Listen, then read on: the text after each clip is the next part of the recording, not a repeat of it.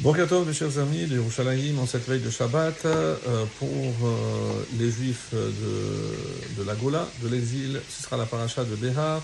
Ici en Israël, on va lire Bechukotai. Et euh, si cette question qui vous taraude certainement, comment se fait-il qu'on ne s'est pas rattrapé Il faudra attendre la fin du Bamidbar, Matot Mazé.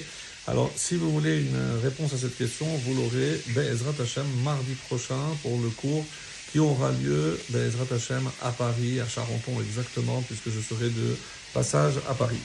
Donc ce matin, on va faire juste un petit commentaire sur la Haftara, donc la Haftara du coup de Behar.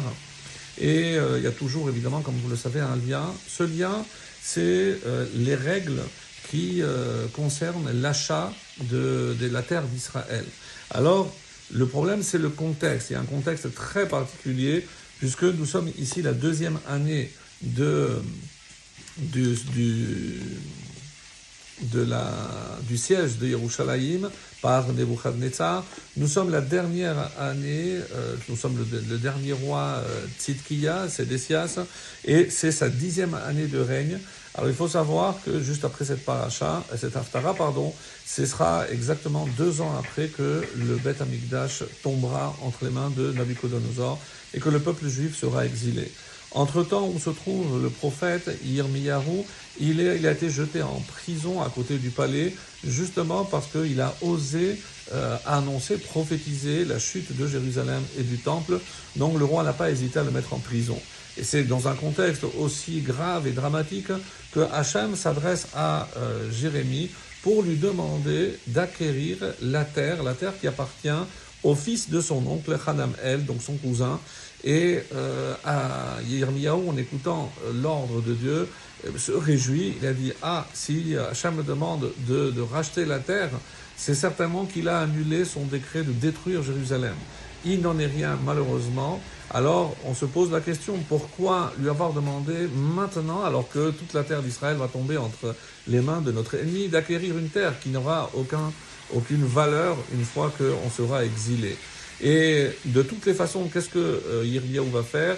Ce contrat, il va le mettre dans une cruche comme un témoin pour l'avenir. Mais un témoin de quoi? Eh bien, c'est un témoignage de l'espérance.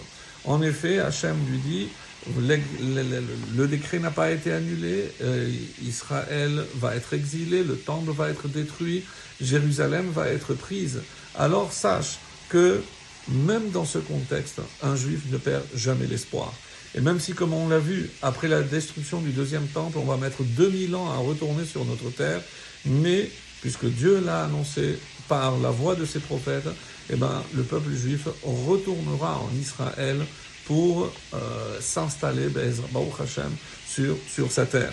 Alors, il y a aussi des détails, on va dire, un peu plus techniques, puisque le Talmud apprend que la manière d'acquérir le champ, eh ben, même si, évidemment, comme vous le savez, on n'apprend pas des halachot du Nar, des Nevi'im et des Ketuvim, mais le Talmud s'inspire largement sur la façon dont Irmia ou Jérémie a acquis cette terre pour montrer que c'était en accord avec les halachot qui sont énoncés dans la paracha de Behar, qui parle de la Shemitah, qui parle de l'acquisition de la terre, mais qui parle aussi du fait que si on ne respecte pas les lois de la terre d'Israël, notamment la Shemitah, eh bien, on sera exilé. Donc, et même si on annonce l'exil, et avec toutes les malédictions qui seront lues dans la fin de ce livre de Vaïkra, avec la paracha de Bechukotai, eh bien, sachez qu'Hachem, même lorsqu'il pousse, il pousse avec la main gauche, mais il attend avec sa main droite pour nous ramener. Donc, c'est une haftara, encore une fois, de, où on trouve ici un champ d'espoir. Le peuple juif ne peut jamais perdre l'espérance et le fait d'avoir acquis cette terre, d'après les différents commentaires de ce passage de, du, du prophète Jérémie, c'est précisément pour que, non seulement pour sa génération à lui, mais pour nous, nous qui avons connu un exil beaucoup plus long que celui de Babel, de 70 ans, nous on a connu un, exil où on a déjà compté 1952 ans. Donc on aurait pu dire, mais si au bout de 70 ils sont revenus, peut-être qu'au bout de plus de 1950 ans, presque 2000 ans, alors c'est fini. Non. Voilà l'espoir euh, a, a, pu renaître Nous sommes aujourd'hui, Baruch Hashem, sur la terre d'Israël.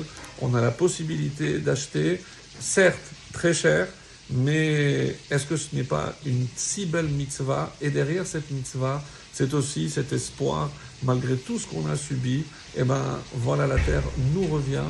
Et en attendant que tous les juifs nous rejoignent, on attendra ensemble la venue du Mashiach, où chaque juif retrouvera sa parcelle sur la terre d'Israël. Shabbat Shalom et voilà.